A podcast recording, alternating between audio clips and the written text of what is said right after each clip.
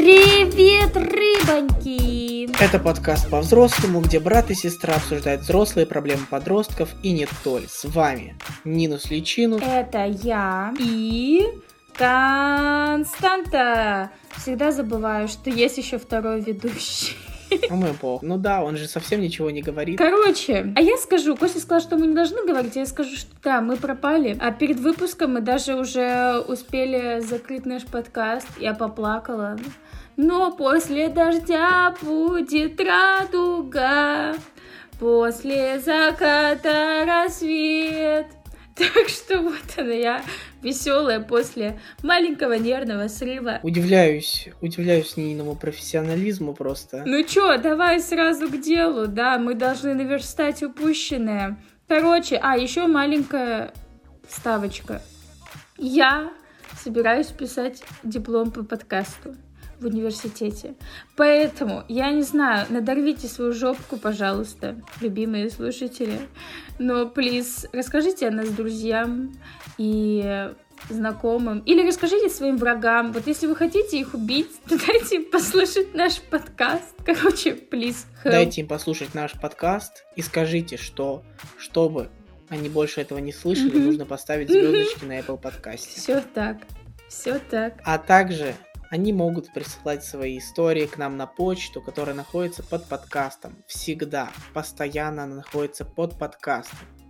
В описании подкаста вы можете найти нашу почту, которая звучит по-взрослому собака, я не помню дальше. .ру. Ну все, приступаем к делу. Приступаем к делу. Итак, письмо номер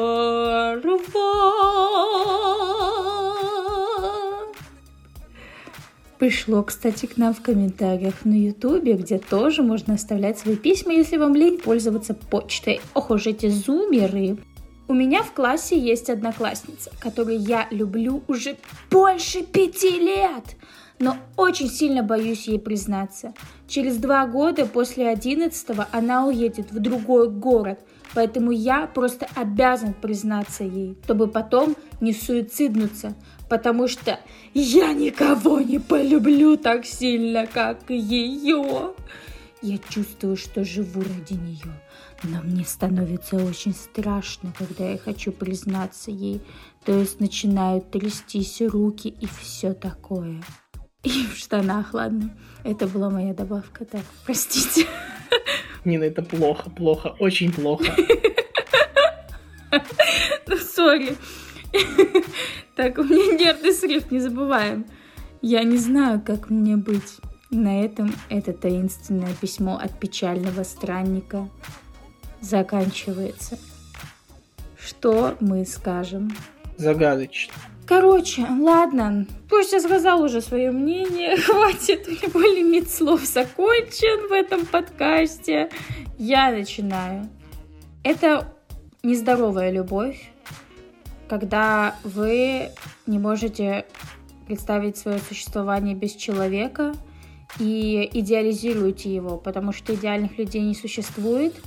И я не знаю, насколько вы действительно знаете этого человека, какой он со своими друзьями, что ему нравится, что он ненавидит, какие у него отношения там в семье, какой он в семье. Очень много нюансов, как он ведет себя в ссорах, как он поступает с людьми, когда злится на них и так далее. Очень много нюансов. И на все это нужно смотреть здраво, без идеализации, иначе вы рискуете попасть в созависимые отношения. Эти отношения, к сожалению, придают только боль. Так, короче, можете почитать насчет этого в интернетике. Костя, можешь добавить тысячу что-нибудь? Чтобы найти информацию в интернете, нужно зайти в Google или Яндекс. Нормально? Угу. Отлично, отлично.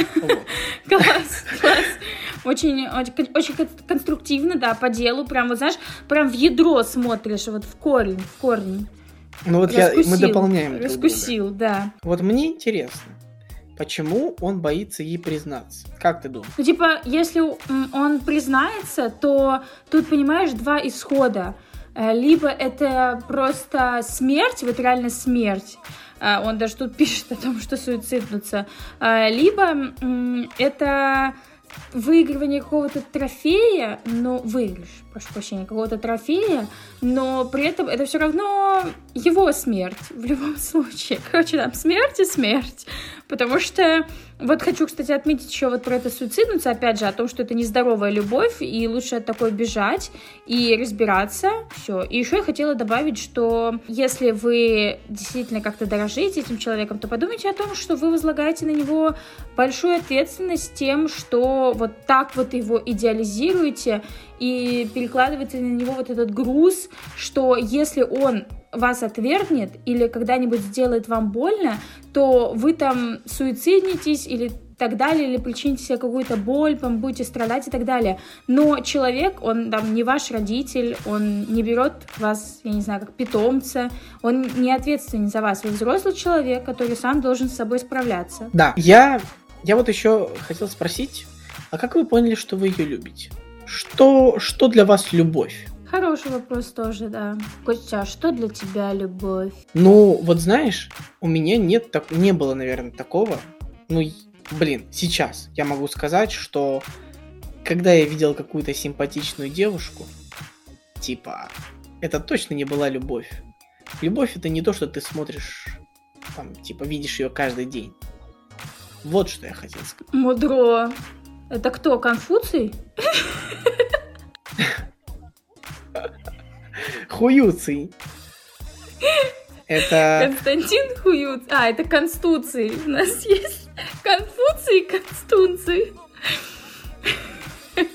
Все, это будет третьим э, нашим э, соведущим. Хуюций? А, Конституций. Нет, Констунций, Констунций. Отлично. Но ну, иногда все яйца в кости вкидывает псевдомудрые вещи. Ладно, какой-то кринж, короче, все.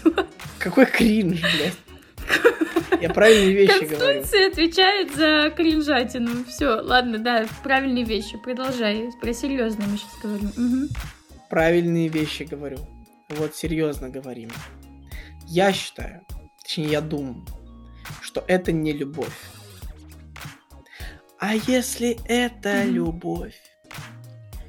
Чего печалишься ты? mm Это снова Констунции, я поняла. Вкинул крижатину, молодец. Так, вообще-то популярная песня. Ок. Эм, конечно, да, это не любовь.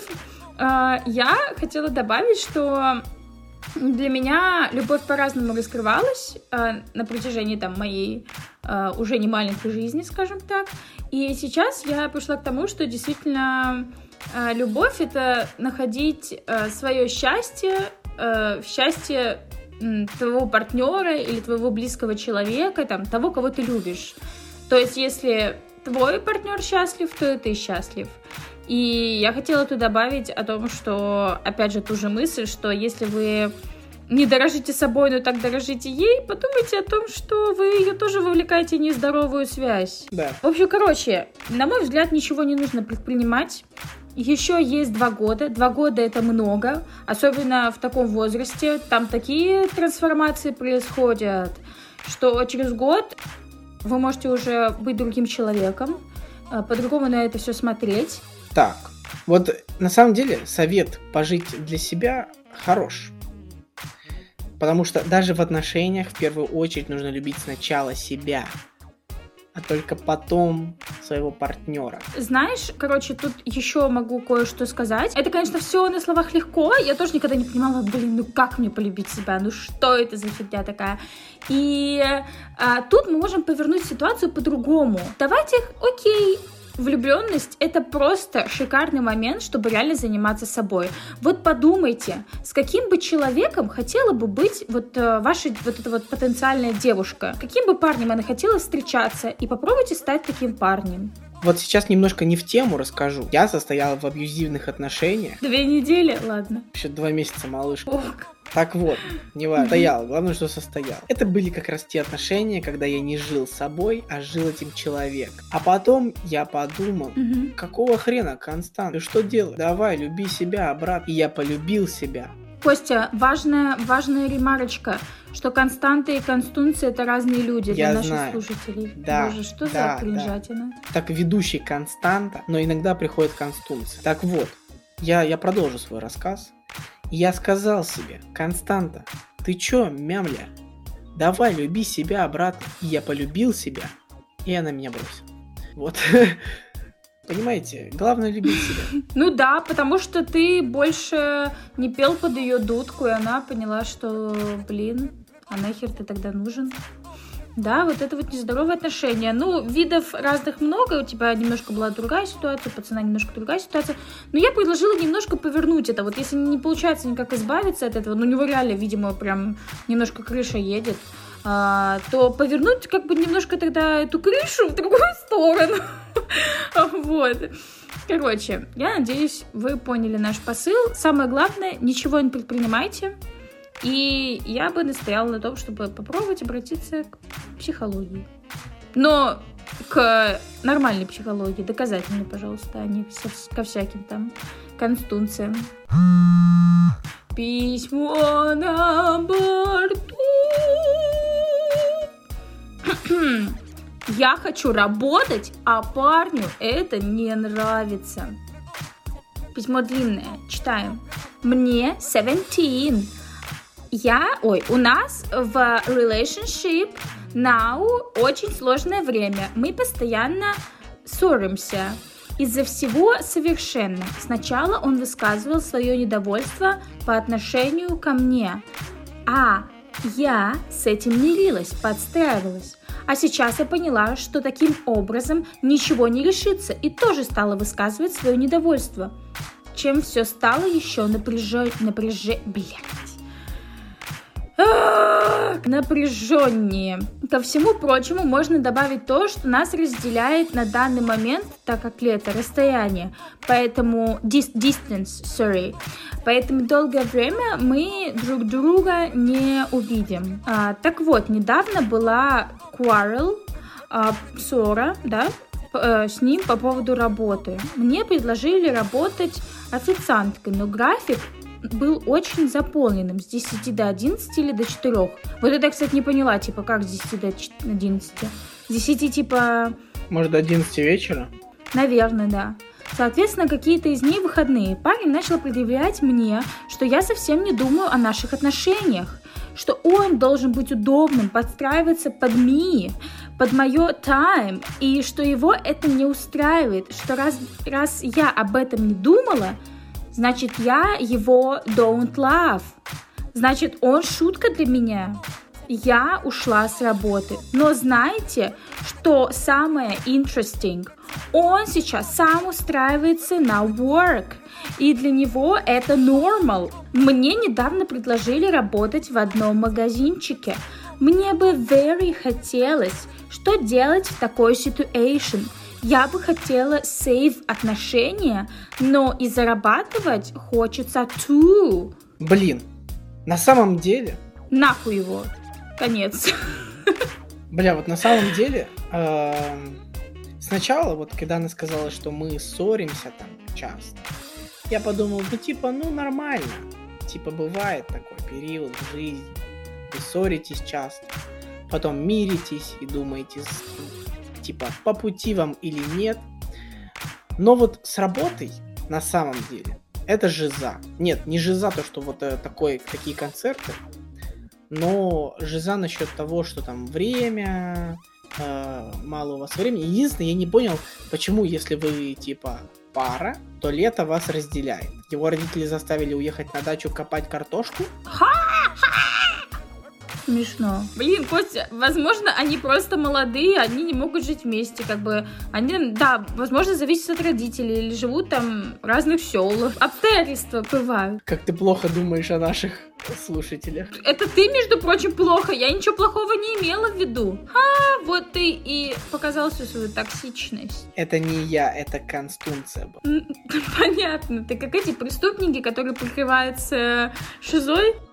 Я очень часто говорю, после каких-то писем типа «нахуй это все», но вы меня не слушаете. На самом деле многие ситуации можно решить, и лучше постараться вот прям до конца попробовать сделать все, чтобы решить ее, а потом уже делать нахуй. Вот знаешь, вот я бы тоже не хотел, чтобы моя вторая половинка работала официант. С этой точки зрения я могу понять парня. Я думаю, что проблема не в графике, а в, именно в самой профессии официант. С точки зрения официантки я могу понять парня, но с точки зрения того, что он в принципе не разрешает вам работать, это глупо, потому что он дурак. Если девушка приносит деньги, это заебись. Короче, я считаю, что ему нужно подумать над своим поведением. Я считаю, что да, нужно попытаться с ним поговорить, узнать, что конкретно было не так, найти какой-то компромисс, попробовать, пойти навстречу и так далее. Но если вы видите, что человек вообще повернулся к вам спиной, то и нахуй это нужно тогда. Вы молодая, у вас будут деньги, все заебись. Вот мое решение это сначала пусть он устроится на работу, у него будет график 5-2, и вы устраиваетесь на работу с графиком 5.2 и все. И вы забиваете хуй оба. Потому что, блять, вот я как-то связал это, сейчас скажу, объясню. Короче, никому не будет обидно, когда оба на работе. Это раз. Второе, если у вас будут еще совпадать выходные, это заебись вообще. Вы будете оба проводить время вместе. И никому не будет опять же обидно, что там кто-то сидит дома и не может там работать, когда другой на работе. Потому что вот, например, девушка сидит дома, а тут на работе и скучно. Или парень сидит дома, а девушка на работе, он обижается. Вот. Поэтому я считаю, что если у вас одинаковые графики, то это заебись. Пусть он устраивается на работу, он будет уставать. И вы такие, типа, малышка, давай я тебе помогу. Я тоже устроюсь на работу. Вот. У нас будет больше денег. У нас будут, а, как это, одинаковые выходные. И все. Короче, Мое, решение, что он пойдет под натиском работы. У нас есть еще третья история, ровно противоположная. С названием я вам сейчас скажу. Парень заставляет идти на работу, но я сейчас не могу. Но я думаю, что мы, возможно, ставим ее для следующего выпуска. Как ты считаешь, Костя? Возможно. Давай. Давай. В общем, мы сохранили вам интрижку насчет одной истории, которая будет в следующий раз. Не забывайте ставить звездочки, звездочки на Apple подкасте. Не забывайте подписываться, где можно подписаться, ставите лайки, где можно ставить лайки. Шерите, где можно пошерить, комментируйте, где можно прокомментировать, делитесь, где это возможно, а это возможно в принципе всегда. Рассказывайте о нас друзьям, это нам очень-очень поможет. Мы славные ребятки.